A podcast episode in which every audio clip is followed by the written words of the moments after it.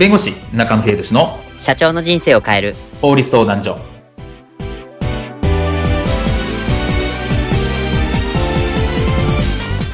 こんにちは弁護士の中野秀俊です。こんにちはアシスタントの堀内隆です。この番組は IT 専門の弁護士中野秀俊がこれはすぐに使える法律主に企業法務の知識を分かりやすくそしてちょっとコミカルにお伝えする番組です。よろしくお願いいたします。今回のテーマはこれだけは聞いて YouTube や音声プラットフォームにまつわる著作権のまとめについてお話を伺いたいと思います。あの中野さんが、えっと、チャンネル立ち上げられている YouTube チャンネルにもたくさん寄せられている、まあ、著作権の質問について今回音声でもまとめてみましたのでぜひお話を伺いたいと思います。さあえー、いつもの通り寸劇なんですが、今回、クイズ番組ということで、中野さん社長は正しく答えられるのでしょうか？クイズ、ビリオンネア。次の挑戦者はこちらです。1000万獲得したるででは、最初の1万円の問題です。著作権についての問題です。おお、来た YouTube の中で収益化さえしてなければ他人のコンテンツをどんな場合でも使い放題やっちゃってよい。丸か×か。丸に決まってるだろうええー、もう終わりかよ。敗者復活です。いきなり50万おお、なんか知らないけどラッキー。問題。ミスチルのシーソーゲームという曲を YouTube でアカペラで歌いました。これは著作権違法ではない。丸か×か。×に決まってるだろうええー、せっかくのチャンスが無念。またまた敗者復活。なんとラスト1000万。うお、マジか。よっしゃ今度こそ。問題。公式サイトでないのに、ミスチルのシーソーゲームを原曲で流してあるのに放置状態でまだ動画がありました。この動画は違法であると言える。丸か×か。うーん、丸たー !1000 万だうひょうひょうひょうひょー社長、社長、社長、起きてください。寝言がうるさいっすよ。むにゃむにゃ、一千万だぞい。ぐ今回のテーマは、これだけは聞いて、YouTube や音声プラットフォームにまつわる著作権のまとめということで、はい、あの、白真の演技の後だったんですが、あの、YouTube チャンネルでも、あの、著作権に関する質問が多く届いているといただきました。そうですね。あの、私の YouTube チャンネルでもですね、著作権に関する動画はすごく人気があって、はい、再生回数も多いんですけど、えー、コメントでですね、やっぱり同じような質問、みんな同じようなところでこう分からないんだなっていうところがあったので、えー、そこのところをですね、あの、まとめた動画も出してるんですけど、まあ一応この音声改めて、はい、えー、やってみようかなというところで、今回解説したいなというふうに思います。はい、ありがとうございます。あのー、まあ、そもそもその著作権なんですけど、著作権の大原則って、まあ、あの、例えば他人のコンテンツとかを、まあ、勝手に使ってはいけませんよとか、勝手に変更しちゃダメですよっていうことでしたよね、確か。そうですね。もうあの、この二つだけ覚えてくださいっていうのがあって、もうね、はい、どんな理由があっても、他人のコンテンツを無断で使ってはいけませんと。はい。いうものと、まあ、勝手に変更してもいけません。うん、これはまあ大原則になってますと。うん。で、よくあの、収益化してなければ問題ないんですかって質問がよく来るんですけど、関係ありませんと。はい、収益化してるかどうかと著作権違反になるかどうかは全く関係がありませんと。それは、あの、収益化してなくても、あの、勝手に使っちゃダメですよって感じですよね。あ、そうですね。なんで収益化してるかしてないかはもう全く関係ないですよってとこがありますと。うん、まあ、ただし、その無断使用ですね。原則 NG ですよってことを言ったんですけど、例外的に使える場合もあります。でそれは例えば引用に当たる場合とか、まあ、この、はい、あの、音声でも解説してるんですけど、引用に当たる場合とか、例外規定っていうのは決まっているので、はい。もう、これ以外は使ってはいけません、無断でと。いうところですね。もうそこをまず押さえていただければなというふうに思います。なるほど。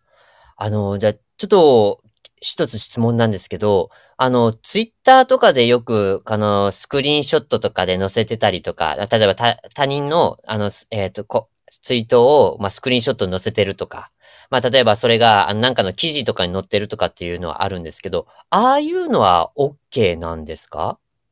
えっ、ー、と、他人のコンテンツを使うのは NG なんですね。はい。で、まあ、それを、まあ、引用に当たるんだったら、それは OK になるというところで、うん、それで、じゃあ、引用に当たるのかどうかっていうのはちゃんと考えなきゃいけないかなっていうところですね。うーん。なるほど。まあ、そこの辺の線引きっていうのはちょっとなんか難しそうな感じがしますけど、まあ、ルールがすごく厳格にあるというところなので、そこをしっかり、あの、確認しなきゃいけないところですね。そうですね。じゃあ、あの、今回、まあ、音声でお伝えしてるっていうところと、まあ、YouTube で質問が届いてるっていうところもあるんですけど、まあ、こういった動画とか音声の場合って、まあ、関わってくるのが、大体、あの、音楽ですよね。この音楽についてなんですけど、あの、YouTube の場合は、何か、あの、確か決まりがありましたよね、規定が。そうですね。あの、先ほど言って他人のコンテンツを勝手に使うのは NG というふうにあったんですけど、はい、例えば、自分で演奏してアカペラで歌う。まあ、あの、あ歌ってみたとか、演奏してみたみたいな動画。はい、これを YouTube で流すのは OK なんですね。ああ。なぜかっていうと、あの、ジャスラックとかネクストーンっていう、あの、まあ、著作権の管理団体があるんですけど、はい、そこと YouTube が契約をしていて、歌ってみたは OK ですよっていうふうにしてるんですよ。おー、なるほど。YouTube 上で歌う、あの、流す場合、自分で歌ってみたを、えー、流すのは OK になります。はあ、なるほど、なるほど。うん。あ、ちなみに音声プラットフォームでは、スタンド FM も同じような契約をしている模様ですね。あそうですね。なので、あの、これはあの、ジャスラックとかネクストーンで、えっ、と、その包括契約っていうんですけど、そこをしてる一覧みたいなのが出てくるんですね。はい。なので、まあ、そこで、えっ、ー、と、見ていただいて、自分で流す場合は、そこだったら流していいんだよっていうところがあるので、そこは自分で、あの、調べていただく必要があるかなと思います。わかりました。で、たまにまだ見るんですけど、あの、YouTube で、なんか、明らかにその公式サイトじゃない、あの、ところから、例えば本当にまあ、有名な曲とか BGM 使ってたりとかしてるのがあるんですけど、これって、まあ、削除これって、まあ、そもそも違法ですよね、それって。あの、あそうですね。著作権違反ですね。はい。うん。なのに、こう、削除されていないっていうのは、これなぜなんでしょうか？はい。これもよく質問できてですね、あの、こういう違法でアップされてるんですけど、削除されてないってことは OK なんですか？みたいなことを言われるんですけど、はい、あの、まあ、大原則に立ち戻ってダメなんですね。ああ。でなぜ削除されてないんですか？っていう質問をされるんですけど、まあ、ぶっちゃけ知らねえよって話なんですが、あの、まあ、えっと、可能性としては2つあって、1つは、はい、その違法なアプリに気づいてない権利者がですね、まずあります。で、えっ、ー、と、気づいてないので、まあ、気づいたら削除するのかもしれませんと。はい。そこは一つありますと。うん、で、あとはその宣伝になるから黙認してるっていう場合もあります。厳密で商標紙もやる著作権があるので、ええ、あれも著作権違反になるんですね。あ、そうなんですか、あれ。ただ、あれも結局、じゃあ、残ってるのあるじゃないかとか、はい。っていうことがあると思うんですけど、あれもやっぱり宣伝になるっていう点があるので、うん黙認してるっていうところもあると思うんですね。あったんですね。あの、今のちょっとお話を伺いたいんですけど、例えば、あの、書評のブログ、まあ、書評の動画を載せるとして、例えば、出演者が、あの、本を持ってこれ、あの、紹介するっていうのも、これは NG だったりするものなんでしょうか？あそうですね。あの、権利者が許諾なくしてると、それは NG になります。おー。なんと、ちょっと意外な落とし穴でしたが、なんか、ちょっと怖いですね。本当それや、安易にやってしまうと。そうですね。なので、もちろん宣伝になってるからっていう部分もありますし、まあ、経営者が気づいてないっていうところもあって流れてるのかもしれないんですけど、厳密に言うとそういうコンテンツとかについては勝手に配信してはいけないし、うん、次言ったように他人のコンテンツっていうのは他人、えー、許諾なく利用しちゃいけないんだよっていうところがあるかなと思いますね。ああ、そうだったんですね。じゃあこれ、あのー、まあ、おそらくその違法アップに気づいてないとかっていう場合なんですけど、まあ、相場これやっぱりバレてしまいますよね、これ。まあ、あの、バレるかバレないかは確かに権利者次第なので、まあ、どこまでそのパトロールをしてるか、みたいなところもありますし、あの、気づかないでずっと流れてる部分もあると思うんですね。はい。ただ、まあ、気づかれてしまうと、まあ、YouTube であれば通報されてしまうとか。はい。しますし、まあ、チャンネルがバンされてしまうとか。はい。っていうところもあるかもしれないので、まあ、そこはすごく注意が必要かなと思いますね。